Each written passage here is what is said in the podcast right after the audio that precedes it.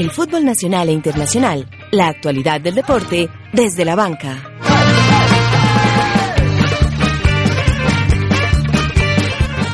Mariana pedaleó a la historia y ya es bicampeona olímpica. Ramírez pescó un bronce y generó un río de ilusiones. Terminó histórica participación nacional en los Juegos Olímpicos 2016.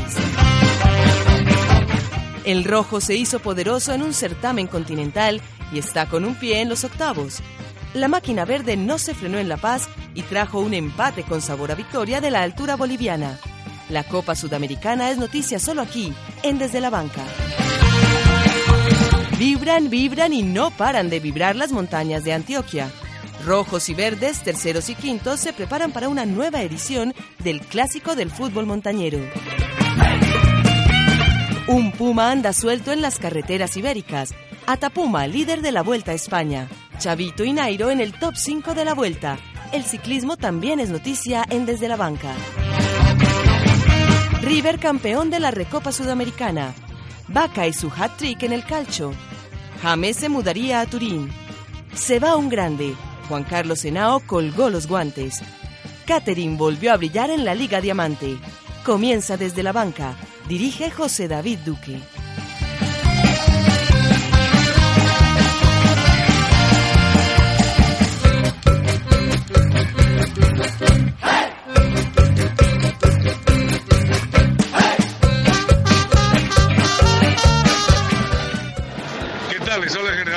Hoyos, un saludo muy cordial desde la banca, la emisora de la Universidad de AFIT. Y vamos, vamos poderoso y soy el narrador oficial del Deportivo Independiente Medellín.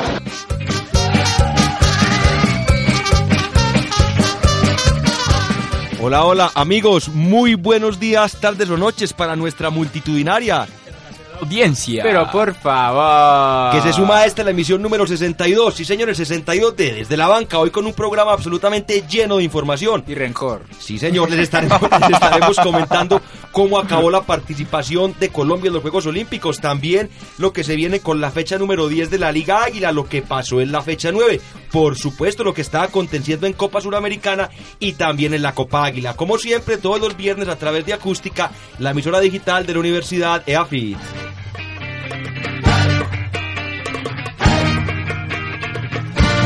Y bueno, cuando son las 12.09 comenzamos saludando, como debe ser, por la derecha, actor de teatro, politólogo don Juan Pablo Trujillo Urrea o Trujillo. Señor José David ¿qué ¿cómo está? Yo estoy completamente decepcionado por, la cuota venezolana de este, de este programa supe que montó un programa, el nuevo, le quedó chico desde la banca. Eh, yo creo que acá lo arropamos, le dimos todo, lo lanzamos al estrellato y este señor decide, decide darnos una puñalada trapera y, yo creo que ese debe ser el tema central del programa de hoy. Cría cuervos y te sacarán los ojos. Polémico, intrépido y audaz, don Juan David Correa Hola José, ¿cómo estás? Eh, pues sí, yo me sumo al comentario del señor Juan Pablo. Estoy bastante defraudado. De su alumno fuera de eso. De... del señor Dairon Quiroz. Em, no sé eh, si de pronto se está vengando con con algo histórico que, que, a Bolívar lo traicionaron los colombianos. Entonces, no sé qué está intentando, digamos, hacer con nosotros, pero sí lo considero una patria de la radio. Bueno, son las 12 y 11. Saludamos al Community Manager, don Mauricio Doble Pedal García. Así es, encantado de estar aquí y me sumo al movimiento de repudio e indignación. Dairon, sinceramente pensábamos que tenías otros valores. Dairon, Dairon, yo te apoyo, Dairon. Saludamos a la cuota internacional de este programa, coach del equipo de mujeres, el señor Juan Pablo lo vio en plena acción y ahora director de Frecuencia Fútbol, don Dairon un gran, un grandísimo saludo y abrazo para todos mis compañeros y sobre todo sobre todo amigos de desde la banca, ustedes saben que nunca los voy a abandonar. Yo simplemente soy como un ave que tiene que salir de su nido, abrir sus alas y empezar a volar por su propia cuenta. Hasta ahora es que está empezando este camino, no queda ninguna clase de rencor hacia mí. Aceptaré estos comentarios por el principio, dejaré que se desahoguen contra mí, pero por ahora vamos a hablar primero de fútbol. Sí, y de fútbol, dejemos el fútbol para dentro de cinco minutos porque la semana anterior, exactamente el domingo, acabaron los Juegos Olímpicos, los números 24, desde que estamos ya en la modernidad, por lo menos los realizados en lo que fue el siglo XX, señor Juan David, histórica participación de Colombia en estos Juegos, ocho medallas, tres de ellas de oro, no pudimos o no habíamos conversado de lo que fue la medalla de oro de la señora Mariana Pajón. Vimos esa carrera inmediatamente terminamos el programa y fue no solamente satisfactoria para nosotros los colombianos porque también hubo un metal para la hermana República de Venezuela, don Dairon Quirox. De hecho hubo tres metales, uno de plata y dos de bronce. El de plata ya habíamos recordado Yulimar Rojas en salto, en salto triple, quedó por detrás de Katherine Ibarwin. Joel Finol en boxeo, ganó bronce y Stephanie Hernández, como bien saben, quedó de tercera también en la competición de BMX por detrás de Mariana Pajón y la estadounidense que no recuerdo su nombre, ¿no? Bueno, en términos generales estos Juegos Olímpicos nos dejaron un muy buen sabor de boca, no solamente pues las buenas medallas que obtuvimos en nuestro país y también nos alegramos mucho de las de Venezuela, sino porque ya estábamos acostumbrados a uno al levantarse, al despertarse, prender el televisor y poder quedarse si uno no tenía nada para hacer prácticamente todo el día viendo Juegos Olímpicos, mm. todas las disciplinas, realmente muy bonito y bueno, nos está haciendo mucha falta los Juegos Olímpicos. Señor Juan David, usted qué le dejaron estos Juegos Olímpicos? ¿Qué fue lo que más puede destacar? No, pues a mí la verdad me dejó anonadado la presentación de, de Colombia. Mm, realmente fue espléndida, pues ya como bien lo dijiste, algo histórico. Eh, desde que se crearon los Juegos Olímpicos, no en el siglo XX, sino en el siglo XIX, en el 98 en Grecia. Sí, señor. Entonces, me parece que o sea, era contra todo pronóstico. Quizás, o sea, los Juegos de Londres fueron buenos, pero es que estos fueron mucho más que buenos, o sea, y pues por el asunto cuantitativo, pero más yo lo consideraría por el asunto de que no teniendo la misma infraestructura que las potencias hegemónicas en términos de, deporte, eh, eh, digamos, deportistas que tenían que hacer mitad dedicarse al deporte y mitad dedicarse, digamos, a, a un quehacer para poder subsistir. O sea, no se podían librar del mundo de la necesidad que le da un estado de bienestar como lo dan las potencias.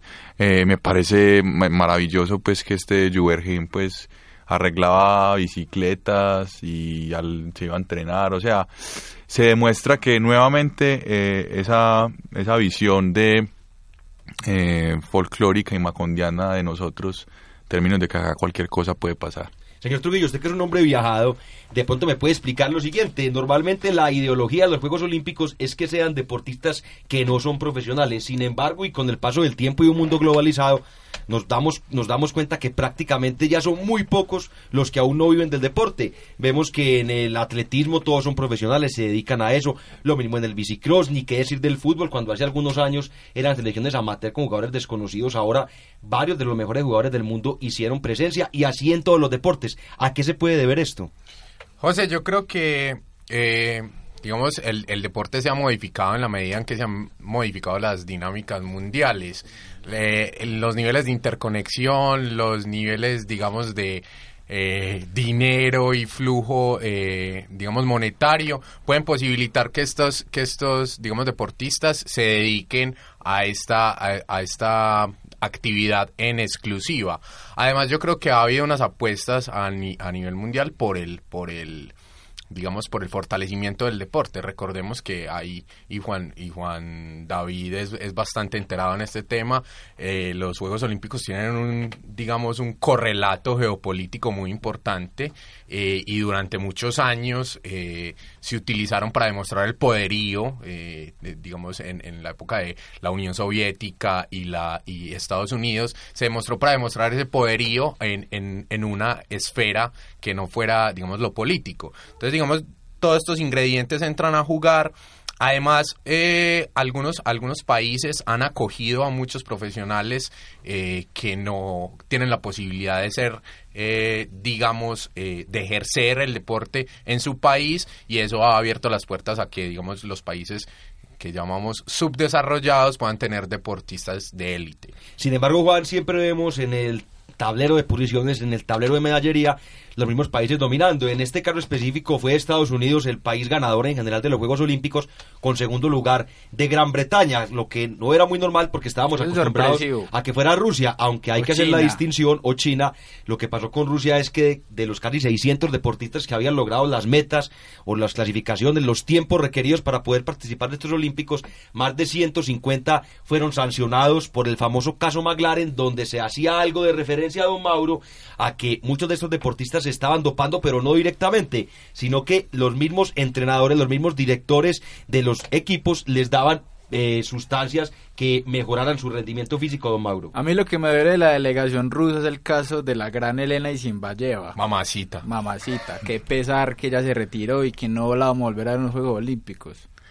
Pero bueno, y hablando del, hablando del resultado de... Perdón, yo te interrumpo un momento, don Mauro. Yo quiero destacar la labor de la colombiana Mariana Pajón, porque así como hemos admirado, y ya lo, habíamos hablado fuera del aire, hemos admirado lo que ha sido la labor de Usain Bolt y la supremacía de, de Phelps, de Bolt, también hay que destacar la supremacía de Mariana Pajón, porque estos son los terceros Juegos Olímpicos en que se desarrolla el BMX y dos de ellos han sido para ella la medalla de oro. Y un dato para darle la palabra al señor Mauricio, es la primera deportista suramericana y latinoamericana en repetir medalla de oro en un deporte individual, lo cual es un logro y felicitamos a Mariana Pajón, la cual fue realmente recibida como héroe en la ciudad de Medellín, anduvo por las calles de nuestra metrópoli paisa en un carro de bomberos, saludada por todos los transeúntes. Don Mauro, usted también nos tenía cómo había quedado la, no solamente la tabla, el medallero general, ya estábamos comentando que Estados Unidos fue el país ganador, sino específicamente Colombia cuántas preseas obtuvo y en qué disciplinas. Así es, José. Colombia obtuvo ocho medallas, tres de ellas de oro en las categorías de levantamiento de pesas, eh, salto triple y BMX. Recordemos, eh, levantamiento de pesas al antioqueño Oscar Figueroa, en salto triple a Caterini Vargas. Antioqueña. Antioqueña también. Y obviamente, como ya lo mencionabas, en BMX a Mariana Pajón con su segundo oro pues en su historia. En medallas de plata tenemos, por ejemplo, en boxeo al gran Juvergen Martínez. El ciclón de Chigorodó o el tremendo del Urabá Que inclusive se quejó esta semana que él dijo, yo pude haber dado más, pero el otro contrincante era profesional, pues. Carlos Ramírez, eh, no, a ver, Yuri Alvelar en judo logró también una medalla de plata y logramos tres bronces con Carlos Mario Ramírez en BMX. Antioqueño él. Antioqueños. Luis Mosquera en levantamiento de pesas, que le dieron... Alterofilia. Le dieron la medalla después de que el tercer contrincante dara positivo en doping.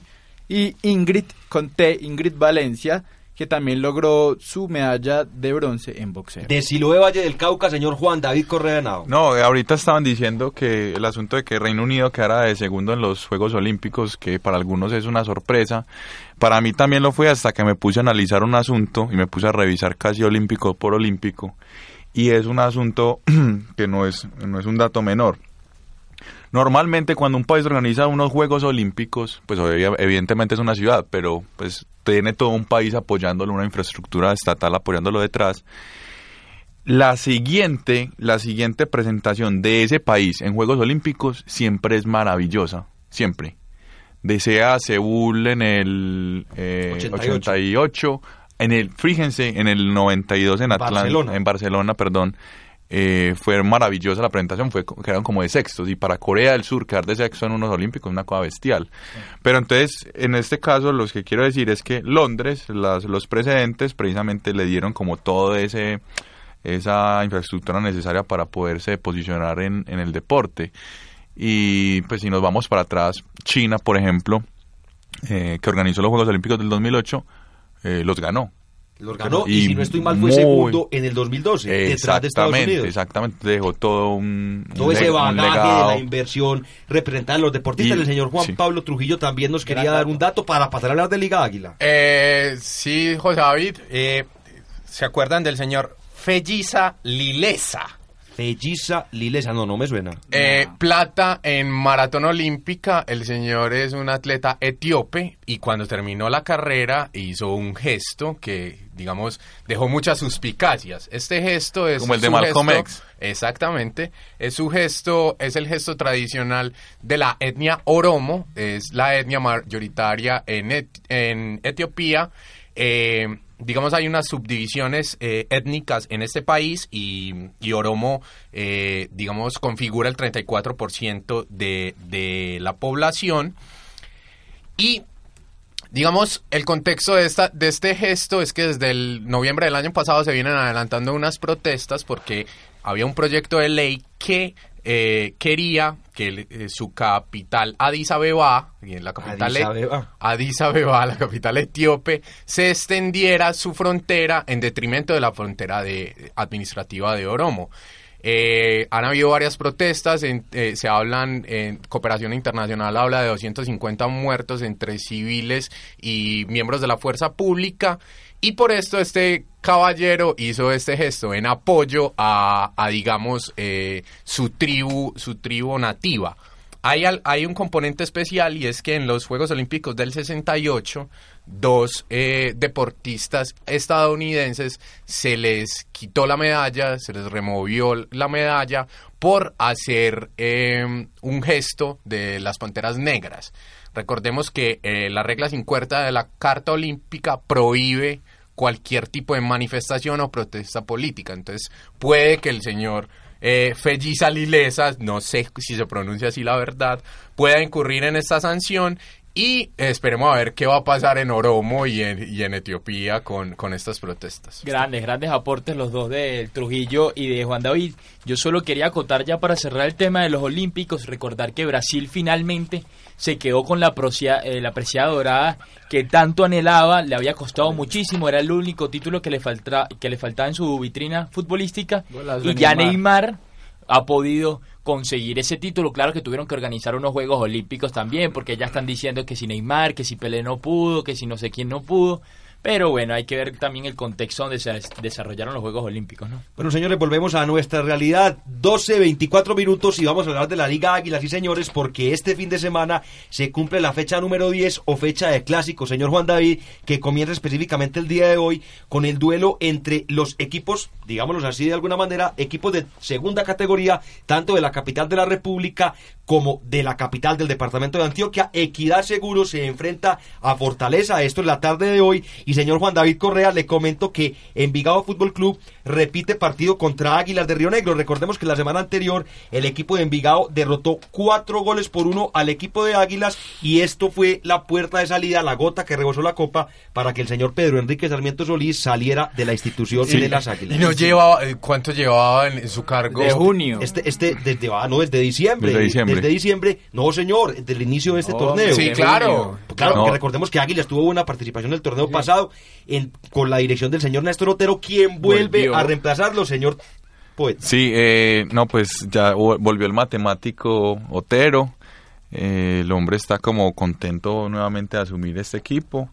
Él dijo, él dijo que, que él no lo habían echado, sino que él había renunciado por razones de que iba- iba a montar una escuela de fútbol con su hijo en Cali, que era un proyecto como familiar que ellos tenían, y ya vuelve otra vez como a, a asumir la...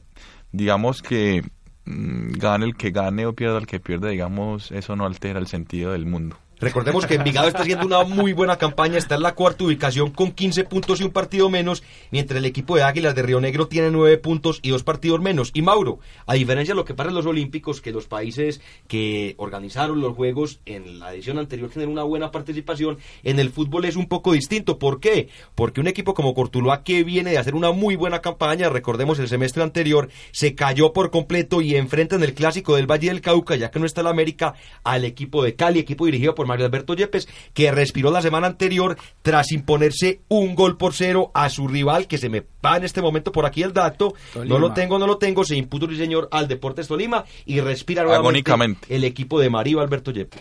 Así es, o sea, eh, contra Patriotas, gracias Jonathan. Em, no, lo que yo veo con el Cali, y en realidad pues no quiero extenderme mucho sobre el equipo, el planteo de Mario Alberto Yepes, es que el equipo viene más o menos en una senda irregular, pues. Venía de perder dos partidos y recién apenas ganó esta semana. Entonces no sé a lo que está jugando Mario Alberto Yepes. Como diría el doctor Carlos Antonio Vélez. No me gusta. Eh, se le puso el dulce a mordiscos al Cali, Deportivo Cali. Sí, señor, y vea, vea Dairo lo curioso de la vida. El Deportivo Cali, que era un equipo armado por las canteras, por las fuerzas básicas, y el señor Mario Alberto Yepes tuvo la idea de traer refuerzos, jugadores un poco mayores, y al parecer las cosas no le han servido. Al que sí le ha ido muy bien, y hay que reconocerlo, es el señor Camilo Vargas, quien en Nacional no tuvo un buen paso, y por el fútbol argentino tampoco es que le haya ido muy bien. Atentos a, al buen momento de Camilo Vargas, porque justamente en esta semana se está preguntando quién podría ser el reemplazo de David Ospina ante, No. Una, ante una salida, no, no- no digamos en este año, pero ante una salida de David Ospina en cualquier momento, porque hoy en día no Que hay un portero seguro, alguien que tú digas, bueno, cuando se vaya David Ospina, sea este año, sea después de, de Rusia probablemente, ¿quién va a entrar? Cristian Bonilla se ha visto muy inseguro, entonces seguramente sería Camilo Vargas. Con respecto a lo del Cali, si bien ha estado eh, tan valiente, digamos, todavía está metido entre la fiesta de los ocho, yo creo que la experiencia sí puede funcionar dentro de un equipo, pero mientras que esté mezclado también con juventud y con muchachos que corran, porque este es un fútbol lleno de muchos jóvenes que lo que tienen es resistencia, lo que tienen es corrida y lo que tienen es pegada. Bueno, señores, como tenemos tantos temas, vamos a ir saliendo de a poquitos y rápidamente de la Liga Águila, porque también tenemos que hablar, que no se nos vaya a olvidar, de lo que será la participación nuevamente, ya que se reinician las eliminatorias suramericanas y ese tema sobre Ay, el arquero papá. suplente. Sí, señor, Dairo nos tiene por ahí los daticos de esos enfrentamientos entre las repúblicas hermanas. La fecha no vamos a hablar partido por partido, pero hay que mencionarla porque nos escuchan de todo el país y de pronto los oyentes de Bucaramanga nos empiezan a escribir, bueno, ¿qué pasa con el fútbol todo de el Santander? continente, No, es que es un programa internacional, señor, un programa internacional. Bucaramanga en el clásico de los Santanderes se enfrenta a Petrolera, nada que decir. Cortuluá Cali, como lo veníamos diciendo. Patriotas Chicó en duelo de equipos necesitados. Chicó, recordemos, apenas logró ganar su primer partido la fecha anterior, tiene cuatro puntos. Caldas contra el Deportivo Pasto y el día domingo vienen los partidos interesantes. Tolima, que viene realizando una muy, pero muy buena campaña, tendrá actividad frente al equipo que en este momento no escribí con buena letra, se me va si el señor Jonathan Jiménez tiene por ahí la información, se lo agradecería, pero también juega las- contra Huila, sí Muchas señor, gracias, sí señor, el equipo dirigido por José Fernando Santa, partido que se El realizará clásico allá. del Tolima Grande. Sí, señor, Tolima Grande.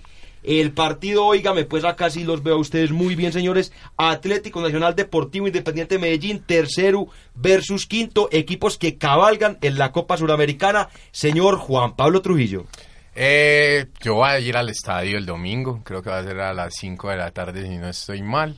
Nacional, yo creo que va a tener- utilizar su nómina principal, eh, salvo algunas, digamos, algunas complicaciones que hayan tenido eh, jugadores eh, puntuales con respecto al viaje en La Paz.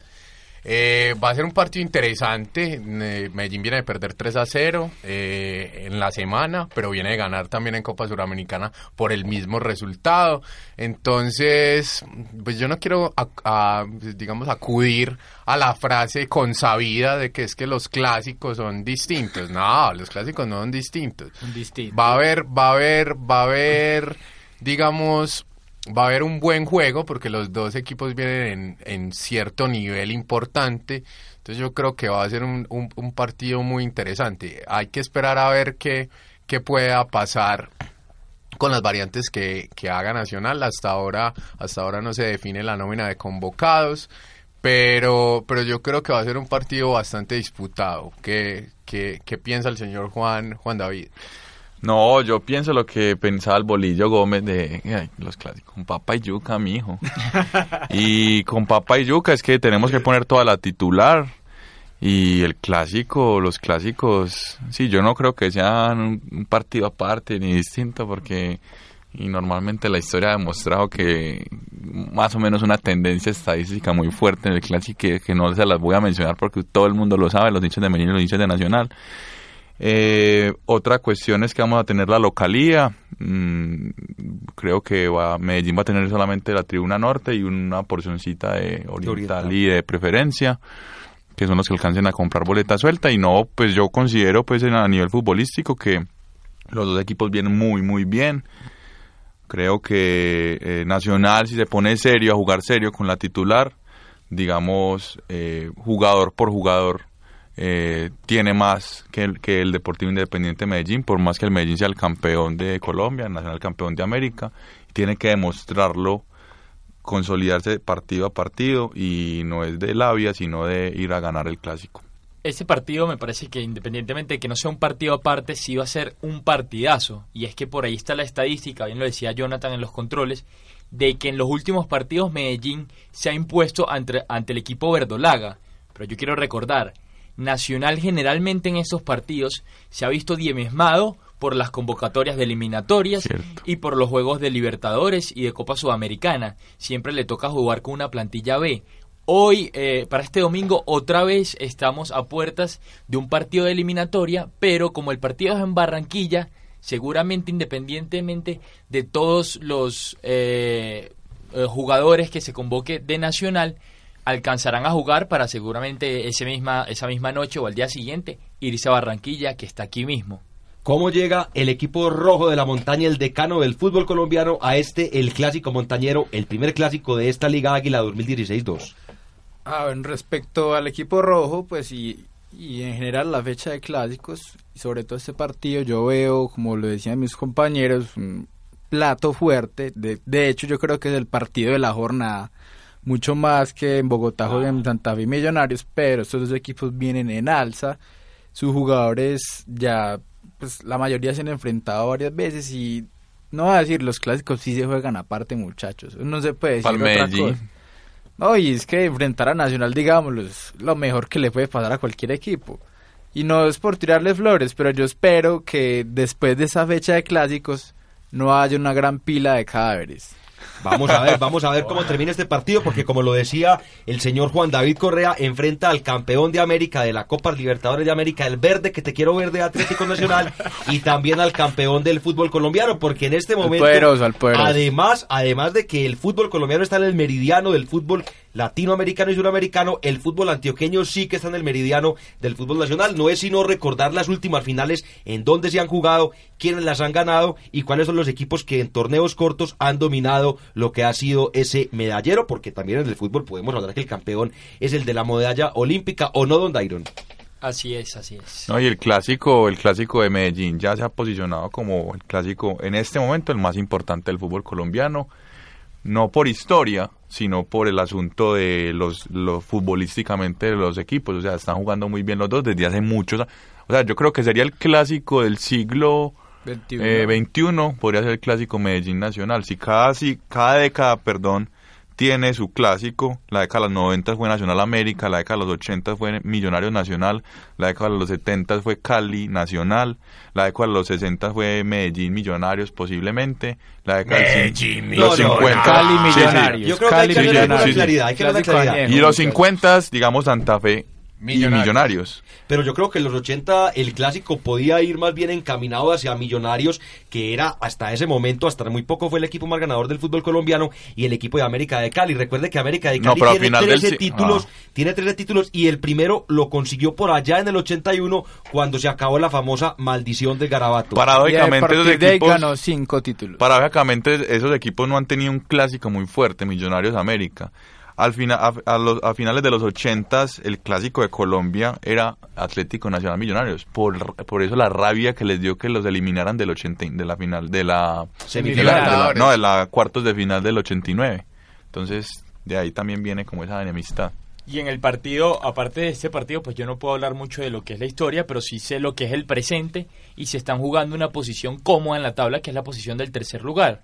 Porque Medellín está de tercero con 17 y Nacional está de quinto con 15. O sea, en, un en una hipotética victoria del conjunto verdolaga se estaría colocando en una posición bastante cómoda. Y esta, y esta jornada, Mauro, se cierra con el duelo de los equipos capitalinos, Santa Fe Millonarios, equipos que llegan, no en la mejor situación. Juegan en el techo, ¿cierto? Por el, sí, porque recordemos que el Campín está en refacción, en remodelación. El Millonarios estrena técnico, el señor Diego Coca, mientras el el equipo de Santa Fe, el equipo León, viene de caer derrotado en la final de la Recopa Suramericana y no está parando por su mejor momento, empezando por su jugador insignia Omar Pérez, quien ayer la mayoría de los relatores deportivos, no de cadenas nacionales, sino también internacionales, comentaban que Santa Fe está jugando con 10 jugadores porque Omar Pérez, aunque tiene mucha historia y hay que reconocerlo, le ha faltado gallardía para decir yo no estoy para jugar en este momento y al técnico actual también le falta carácter porque sabe que el verdadero líder es Omar Pérez y no quiere al enemigo que es el verdadero capo dentro del vestuario. Ay, hombre, José, yo creo que Omar Pérez ya entra en la categoría de exjugador, hombre. Es que ya... Sí, sí, ya que se retire. Esos jugadores, esos jugadores, esos jugadores en un pie juegan más que nueve. Sí, pero así Neider Morán, con ese tirito, Neider Morante no se va a jubilar por ahí ni en 20 años. Y no, Mayer Candelo tampoco. Neider Morán, siempre Neider. Neider Morantes más 10 más. No. Bueno, señores, ¿qué les parece si vamos avanzando? No sin antes comentar cómo queda la tabla de posiciones que tiene una particularidad muy general. Y es que la mayoría de los equipos deben partidos. En el primer lugar está Tolima con 19 puntos menos un partido.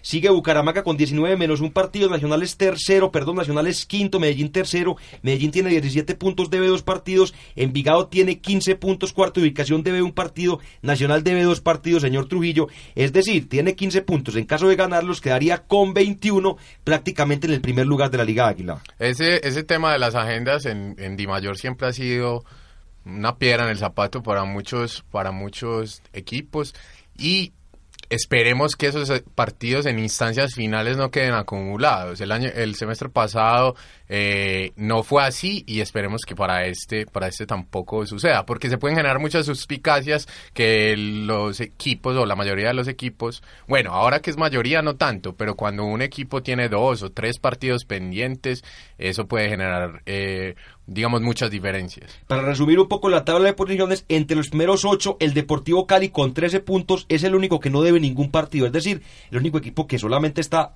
en competencia en el torneo en específico, por eso no se ha tenido que ver aplazado ninguno de sus juegos. Señores, ¿qué les parece si nos vamos a hablar un poco de la Copa Águila? Porque ya entró en su fase final, estamos... Tres pepinos sí, señor, Sí, señor, estamos en la fase de cuartos y el precisamente el primer partido que se jugó por este torneo, ya por los cuartos, fue el Deportivo Cali, que se impuso dos goles por cero al Deportes Tolima, equipo recientemente eliminado de la Copa Suramericana, que viene realizando una muy buena campaña en la Liga. paradoja esa, ¿no? Sí, realmente el, Tolima es un equipo con nómina bueno y tiene buenos jugadores. Tiene este, este pelado Santiago Montoya Muñoz que jugó en All Boys, que estuvo en Brasil, luego estuvo en Portugal, que es un grandísimo jugador, eh, hecho en la casa de Atlético Nacional, se puso el manto sagrado varias veces y eh, tiene un par de variantes muy importantes. Ahora se les va Wilmar Barrios a, al Tolima, se confirma su contratación en Boca y en total son 15 jugadores que han llegado a este equipo de Argentina. Y tres en este momento colombianos. Está el señor Frank Fabra de Nechí, Antioquia, el señor Sebastián Pérez de Medellín, Antioquia y el señor... Wilmar Barrios. Que no es de Medellín, Antioquia. No es de Medellín, Antioquia. Bueno, señores, en otro resultado, el que precisamente le atañe al señor que tengo a mi izquierda, a Mauricio Doble Pedal García, el Deportivo Independiente Medellín cayó derrotado tres goles por cero con el Junior de Barranquilla, quien al parecer se está sacando ¡Tres la goles por cero! Se está sacando la espinita de la última eliminación. Esto es la Liga Águila 2016-1. Así es, José, un gran partido del Junior, hay que decirlo. El Junior jugó muy bien el primer tiempo. Y no quiero tirar excusas aquí, ni quiero ser incendiario, pero en la nómina que jugó ayer eh, varios jugadores del Medellín, eh, ustedes bien lo sabrán, el miércoles hubo Copa Suramericana y tres de los jugadores titulares en la Copa Suramericana jugaron ayer, o sea, 24 horas después. Es un desgaste tremendo. ahí sí le doy la... No, pero no se empiecen a quejar de eso pues porque nosotros nos podríamos a todos quejar. Nos ha pasado, a todos nos ha pasado, pero eso no justifica que haya una mala gestión eh, por parte... Bueno, ustedes van a seguir conversando allá, señores. Estamos cuadrando datillos, datillos. Tintico, ah, bueno, tintico, eh, caballero, no. Eh, a todos nos ha pasado, a Nacional le ha pasado muchas veces, pero eso no excusa la mala gestión y la mala planeación en cuanto a los torneos internacionales que tiene la DIMAYOR. Esto es inaceptable que un equipo juegue 24 horas después y, ni siquiera 24 horas, pueden haber sido 18 horas, hasta menos, hasta menos juegue eh, un partido por la liga, que el calendario es apretado, entonces replanteemos, entonces replanteemos eh, la pertinencia de la Copa Colombia o que entonces los equipos eh, que estén en campeonatos internacionales no entren en octavos, sino que entren en semifinales, pues algo así, pero es insostenible para cualquier equipo. Nacional tenía, tiene 30 jugadores, tiene una de las nóminas más grandes y le cuesta ese tipo de cosas. Pues no puede tener un equipo eh, que juegue un partido internacional y a las 12 horas juegue otro partido. Entonces es inaceptable y creo que, creo que no es cuestión de tantos torneos, es cuestión de planificación. En otros países no pasa esto. Yo nunca he visto que Boca juegue a las 12 horas de otro de, de tener de haber disputado un compromiso. Entonces, los de Mayor se tienen que poner las pilas con esa con esa cuestión. Aparte que si a ver vamos, Junior de Barranquilla también había jugado hace solo 48 horas partido de Copa Sudamericana contra se ilumina la se ilumina la cabina de acústica en ese momento, señor, señor Don Trujillo. Llegan, llegan, llegan muchas niñas en ese momento en la cabina. Tenemos compañía. Qué pena, don Dairon, qué pena que termine su comentario, don Dairon, que yo. no, nada, Junior había jugado también Copa Sudamericana esta semana. Equipo. Había jugado, pero no, pero no, pero Dairon, no 24 horas. De, 48 horas, había jugado el martes y, y Medellín jugó el miércoles. Es un buen argumento, es un buen argumento, señor falso. Eh, eh, tiene usted toda la razón y y eso, y eso le cae Te sigo dando la licencia eso, eso, eso, le cae muy mal al señor Doble Pedal Se están tomando selfies aquí en la cabina. Sí. Que es que somos un programa Pero no, no, no. Eso, eso le da la derecha a usted, señor Dairon Quirox, y deja en muy mal eh, digamos, en muy mal lugar al señor Mauricio García, quien estaba apelando al cansancio de los jugadores, pero era el mismo cansancio que tenía el Junior de Barranquilla. No, pero tampoco. no el ácido láctico cambiaba un poquito. Es más, Junior jugó de visitante, Medellín jugó aquí, o sea. Pero el Junior jugó el martes. Mire, solamente hubo un partido aplazado por estos cuartos de final de la Copa Águila, específicamente el partido que enfrentaría al Atlético Nacional, campeón de Copa Libertadores, el más veces ganador del fútbol El más grande de América. Sí, señor, frente al equipo de Patriotas. Este partido quedó aplazado para el día primero de septiembre y también el partido que enfrenta a Santa Fe y Equidad está aplazado para el día 31 de agosto. Señores, ¿qué les parece si hablamos también un poco de lo que fue Copa Suramericana? Porque nos queda pendiente lo que es la convocatoria para los partidos de Selección Colombia y, por supuesto, el ciclismo con el señor Juan Pablo Trujillo. Recordemos que esta semana empezó la participación ya en octavos de final de Copa Suramericana, esta vez para el equipo junior de Barranquilla, que se logró imponer dos goles por cero en condición de visitante al equipo Blooming. Este equipo de La Paz, buen resultado. No, no, no, el Blooming es de Santa Cruz de la Sierra. De Santa Cruz, de la Sierra. Ahí cerquita, digamos que dentro del mismo. No, no es cerquita muy lejos. muy lejos. Dentro de ese bello país que es Bolivia. De hecho, es una región precioso separatista. País, precioso país. No hay sarcasmo, no hay sarcasmo. Unos, unos paisajes impresionantes, creo Sobre que. todo sus mujeres son hermosas. No, tienen igual, no tienen igual en todo el continente americano. Y vea, lo más rescatable es que viene realizando, viene realizando una muy buena campaña el equipo que ahora es dirigido por Giovanni Hernández. Vemos que la Liga Águila está ahí metido en los primeros lugares, también en la Copa Águila. Muy bien, muy bien, Giovanni, me alegra mucho por él. Prácticamente metido en semifinales porque ese resultado es muy complicado que el rojo lo logre voltear, teniendo en cuenta que la otra semana también tendrá una agenda bien complicada. Por otro lado, el Atlético Nacional se trajo un empate, señor Trujillo, nosotros tuvimos la posibilidad de ver el partido y fue, fue realmente un resultado que no merecía el equipo verde del departamento de Antioquia porque no jugó muy bien. Todas las posibilidades estuvieron para el equipo boliviano, señor Juan Pablo Trujillo. Está un poco desconcentrado el muchacho. Yo, yo estoy completamente desenfocado en ese momento. Rondan, rondan muchas personas por esta cabina. Pululan. En especial, en especial muchas mujeres. Y eh, yo creo que Nacional tuvo que haber perdido ese partido. Eh, en el primer tiempo la altura lo, hizo ver muy mal. Eh, el equipo boliviano dominó el partido, tuvo las mejores opciones de gol. Pero aquí entra a jugar una cuestión que solamente, solamente los campeones de Copa Libertadores pueden tener. O sea, la jerarquía de estar en la altura, de jugar un mal partido, porque jugó un mal partido, Magnelli estuvo desconectado, el partido de Arias no fue el mejor, Mateo Uribe todavía está en proceso de consolidación, Bocanegra el Bohemians que más o menos, el señor que viene del Bohemians, del fútbol checo, eh, todavía no logra consolidarse, el funcionamiento en términos generales fue, fue muy discreto, pero aún así con una que le queda, va adentro y se trae un botín Eso se llama gigantesco jerarquía. de eh, La Paz que espero que en, en Medellín se pueda resolver.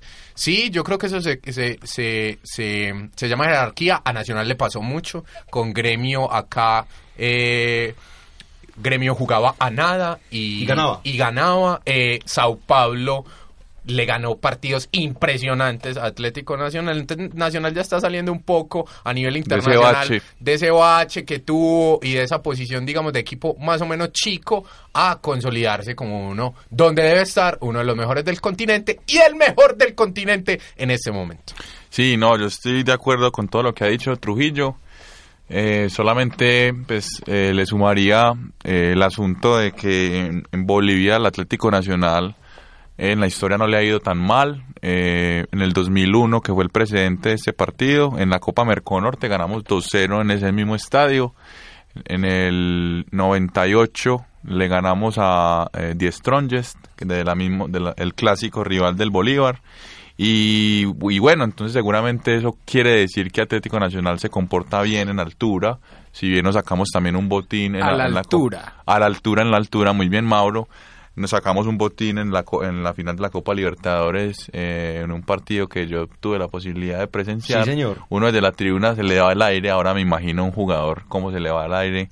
No hubo necesidad de tanques de oxígeno, eh, gracias a Dios, no hubo ningún lesionado, no les dio soroche y eh, grande eh, Borja. Borja No, y lo de Franco Armani San sigue, Francisco. sigue Ah, extraor- siendo, sigue eso, siendo no. impresionante. Bueno, ¿alguien increíble. otro comentario sobre el partido del Verde? O pasamos también a analizar lo que fue el partido del Deportivo Independiente Medellín para que Dairon vamos con su tema, que son los antecedentes de ese duelo que tendremos dentro de poco tiempo, el partido entre Colombia y Venezuela por eliminatorias Pero al Mundial de Rusia momento, 2018. y, no, y, y usted no me va a mencionar el triunfo de la Guaira, señor Sí, sí. ¿Cómo no? Ganó, Apócrifo. ganó la Guaira 4-2 al Emelec, allá un partido realizado en la capital de la República Bolivariana de Venezuela, como diría mi expresidente Hugo Chávez Frías. Eh, un, un- un gran, un gran desempeño del equipo de Leonardo González, me tiene realmente impresionado con lo, a lo que está jugando un Ojo equipo que contra con ese Emelec, resultado puede ganarle pasar. 4 a 2. Ellos empezaron, ganaron 2-0 el primer tiempo y en el segundo tiempo iba 3-2 y el Deportivo de La Guaira tuvo las agallas de meter un cuarto gol para ir con un resultado un poco más cómodo allá a Ecuador y por el otro lado de los venezolanos el Zamora perdió 0 a 1 contra Wanderers en, en Venezuela también, pero es un resultado también que queda abierto porque el Zamora está jugando muy bien. Señor Doble Pedal García, ¿cómo fue ese partido donde el Rojo de la Montaña, con mucho carácter, con mucho ímpetu, con jerarquía, se logró imponer tres goles por cero, esta vez al Sportivo Luqueño? José, como siempre, como todos los partidos del Rojo, sufrido. El Medellín Ah. pudo haber hecho mucho más de esos tres goles. el mar- la martiriza, el martirilogio. 3-0. Tan Ganaron 3-0 y martirizados qué estaban, sufrido. muchachos, pero miren en qué momento vinieron los goles. El 3-0 vino en el minuto 90, do- 92, después de muchos, Sí, y el muchos primer balones gol, y el primer gol, El el primer primer gol gol- vino en el minuto 12, más o menos. Y el segundo cuando vino, mucho después, o sea, el Medellín. No, Ay, no, vez- pudieron empatar Mauro, Esta vez el argumento del sufrimiento no, No, no, no. te queda, Mauro. No, No, sí te me queda muchas. También quiero destacar la gran actuación de John Edison Hernández, la Qué popular, la Goma. popular Goma, que tuvo una presentación Es un genio del gigante. Gigante, el Goma está pidiendo selección Antioquia.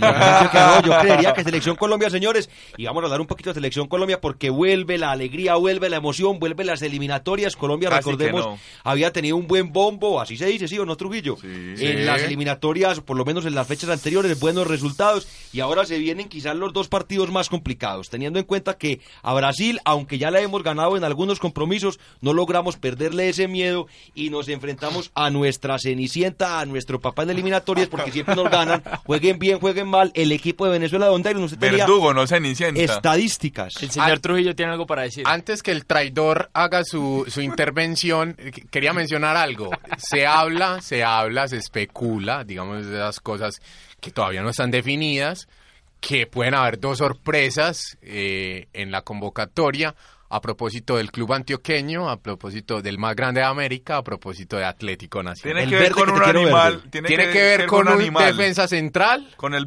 un defensa central para mí el mejor de Colombia hace mucho rato, el señor Alexis Enríquez. El cocodrilo. Recordemos que Cristian Zapata está lesionado y no, y no podrá venir. Y se habla también de que Orlando Berrío El puede ser burro, se lo merece, Me se gusta lo merece mucho, el burro. muchachos. Buen dato, vamos a ver. Lo cierto es que Venezuela se está acercando a esta eliminatoria ya. Y aunque no tengamos chance probablemente de, pasar al Mundial, eso no significa que no le podamos quitar puntos a equipos grandes para pasar al, a- para pasar al Mundial, como a Colombia. Colombia, Entonces, aquí voy, con, aquí voy con la estadística. Equipo grande comparado con lo que es Venezuela Ah, ahorita. Mauro. Ah, no, ahí sí, claro ahí está, sí, claro está. Te creo. Eh, Colombia no le gana a Venezuela en una eliminatoria desde el 2007, muchachos. Ay, Dios mío, bendito. Con, con gol de Rubén Darío Bustos. De de Rubén Darío Bustos. Ok. Casi libre. 10 Tiro libre. años, 1 a 0 quedó ese partido y no le gana en par- contando los, los partidos amistosos desde el 2010, desde el 3 de septiembre del Ay, 2010. Ay, Dios mío. Siempre, Esto siempre contando Copa duro. América y demás. El, lo- el último resultado fue 0-1 a favor de Venezuela en la Copa Con gol América de Vizcarrondo. con gol de el, no, de. Salomón Rondón. No ah, sí, sí. De Salomón Rondón. El otro partido, Venezuela-Colombia, allá en Venezuela, también gol de Salomón Rondón. Yo creo que me lo deben conocer bastante bien al Sí. muchacho ya. Él Sí, vacunó sí, varias bastante, veces ya. bastante, ya nos vacunó. No, y a Juan Arango lo conocíamos de vieja data. Sí, sí, sí. Al Ahí, ciclón. Qué grande Juan Arango. si no que lo diga Farid Mondragón, pero yo sí quiero saber cuáles son sus expectativas, qué piensan que puede Pues no, la expectativa es que Colombia debe sacar por lo menos tres puntos de estos seis. Los tres puntos están muy claros a quién se le deben sacar, con todo el respeto, le tienen que sacar a Venezuela. Y es lo Por más la localía, Y es lo más normal que perdamos en Brasil, aunque los últimos resultados han sido positivos para Colombia. Pero más allá de eso, ahorita estábamos comentando el caso específico de quién podría ser los arqueros suplentes, ya que ustedes hablaban de una posible partida de David Ospina, o si algo le llega a pasar, cualquier lesión, que digamos, ningún jugador está exento de este tipo de situaciones, y es quién podría ser el reemplazo. Yo tengo el nombre, es el señor David González. ¿Qué opinan, qué opinan ustedes de eso? Yo opino, José, que David González tiene un gran nivel, pero no está para una selección. O sea, principalmente porque ¿cuántas veces han llamado, cuántas veces han convocado a David González a la selección? Creo que serían dos y a partidos amistosos. En la, en la era Peckerman se le ha convocado dos veces. No, no, nunca, no, no, nunca, no, nunca. no. En toda la historia de González. No, yo creo que un poquito más, Mauro. Yo creo que dos veces. Lo que pasa es que David, dos recordemos veces, como que dos veces. esta es como la segunda temporada de González en el fútbol. Antes había estado con Medellín, tuvo ese paso por el Un fútbol bache- inglés donde bache le, como de 10 donde le- años. donde le pasó de todo en el fútbol inglés. le Fue a robar cosas. al Manchester City. fue a Yo no robar, decía robar, pero eso, eso lo podemos comentar en ese especial que ustedes quieran hacer con datos históricos de las cosas tan curiosas que le pasó al señor No, David yo, González. yo respecto del arquero sí tengo que decir una cosa. Así como Allende nacionalizó el cobre y eso le costó la muerte, eh, tienen que nacionalizar a Franco Armani. si no les cuesta la muerte. Yo, yo le estoy hablando de Franco Armani. Si Franco Armani no tapara en Colombia, con toda seguridad sería el arquero de la selección argentina. eso le estamos algo, hablando. algo Sí, muy señor. similar a lo que le pasaba al señor Gastón Pesuti. Y es que con todo el respeto para nosotros mismos los colombianos, pa- en, el- en la Argentina nos deben ver a nosotros como una liga, como nosotros vemos aquí a la liga de.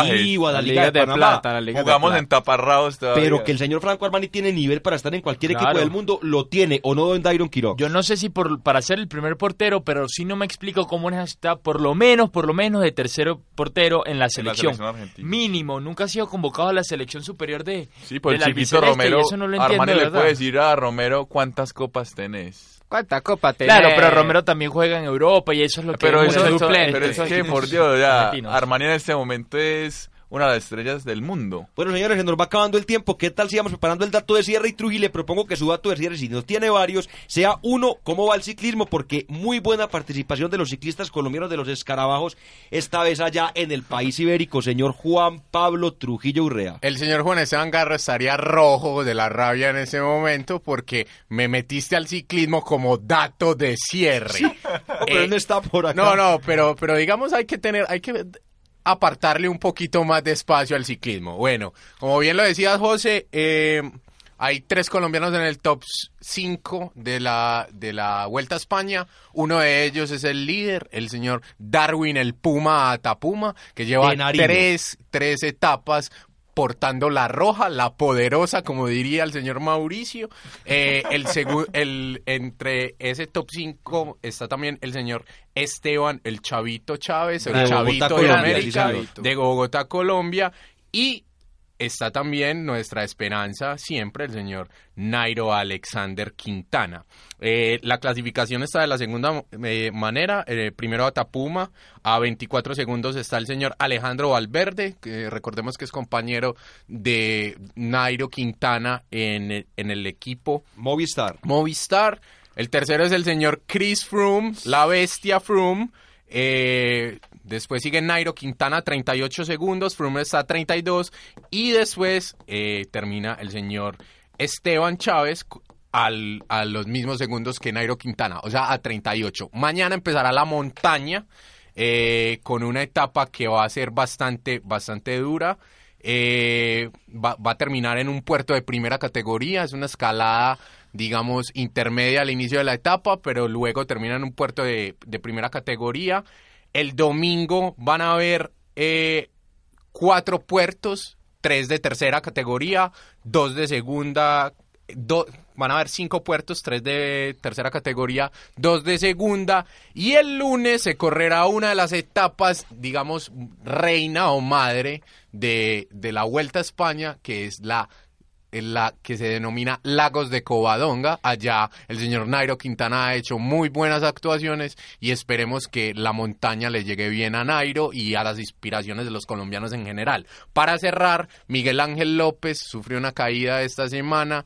Eh, entre, entre muchas cosas se tumbó tres dientes y eh, tuvo, tuvo que abandonar la vuelta. Mal por Superman López, pero esperemos que en la próxima temporada. Grande, grande Superman. Y esperamos, señor Trujillo, la otra semana estar festejando tener tres colombianos en el top 3, don Juan David Correa. No, yo espero estar festejando otra edición más del Clásico Antioqueño. Sí, señor, su dato de cierre, su despedida, ¿a quién le va a enviar saludos? No, decir que me, Nacional le lleva a Medellín más o menos unos 36 clásicos o 40 clásicos. A partir no del 72. Bien. Es decir, podemos perder todavía 40 clásicos y seguimos en el liderato histórico Medellín de tiene que ganar 19 clásicos en 20 años seguidos para alcanzar a Nacional. Ya Mauro tiene esa, Cuentas esa acá. estadística. Bueno, ya. don Mauro, su dato de cierre. Así es, como bien lo mencionaba nuestro señor director ahora, y en vista de que hay más competencia radial en esta emisora acústica, El emisora traidor, web, el traidor. y que Don Sátrapa nos, nos cogió esta semana, anunciamos desde la banca un nuevo producto que hará frente a la competencia. Y quiero anunciar que con el señor Juan David Correa y con el aval del señor director José David Duque, vamos Esa a competencia hacer... dice que nosotros no hacemos y no hablar. Que no traemos que no protagonistas, que no sé, que no Tuvimos sé qué. invitado de bicicross y, y téngase, téngase, Saludo que- en francés, por Dios. téngase con los que viene, téngase con los que ¿Qué se viene. viene? Se vienen especiales desde la banca, diversos temas alrededor del fútbol que seguramente les va a gustar mucho a nuestros oyentes. Qué Y- maravilla. y a la Y don competencia, y Dairon Quirox, director de El Frecuencia Fútbol. sátrapa. No, yo cerrar y, y recordarles que son mis amigos, que siempre estarán aquí presentes desde la banca y hablar sobre lo que se- unilateral. Hablar, hablar hablar sobre lo que será, yo creo, la salida de James Rodríguez en las próximas semanas, porque ya se empieza a quedar corta la plantilla de, del Madrid. Marco Asensio ya se está afianzando en, en la convocatoria de, de, de Zinedine Zidane y James ha entrado en estas convocatorias porque no está ni Benzema ni Cristiano Ronaldo disponible. Pero una vez esté, ya James Rodríguez o Isco, o si no los dos, se tienen que salir porque no van a estar en convocatorias y no son jugadores para estar en la tribuna. Además, Zinedine Zidane se le preguntó sobre el tema y no lo descartó. Dijo, de aquí al 31 puede pasar cualquier Sí, cosa. señor, se nos está acabando el tiempo. Mi dato de cierre en la Liga de Ascenso del Fútbol Colombiano, el Deportivo Pereira sigue en el primer lugar, tiene 54 puntos, América de Cali segundo puesto con 44. Señores, les reiteramos la invitación para dentro de ocho días para que escuchen, para que se enteren de la mejor manera con el programa número uno de acústica desde la banca. Chao, chao. Miércoles a las 3 de la tarde, Bye, frecuencia fútbol.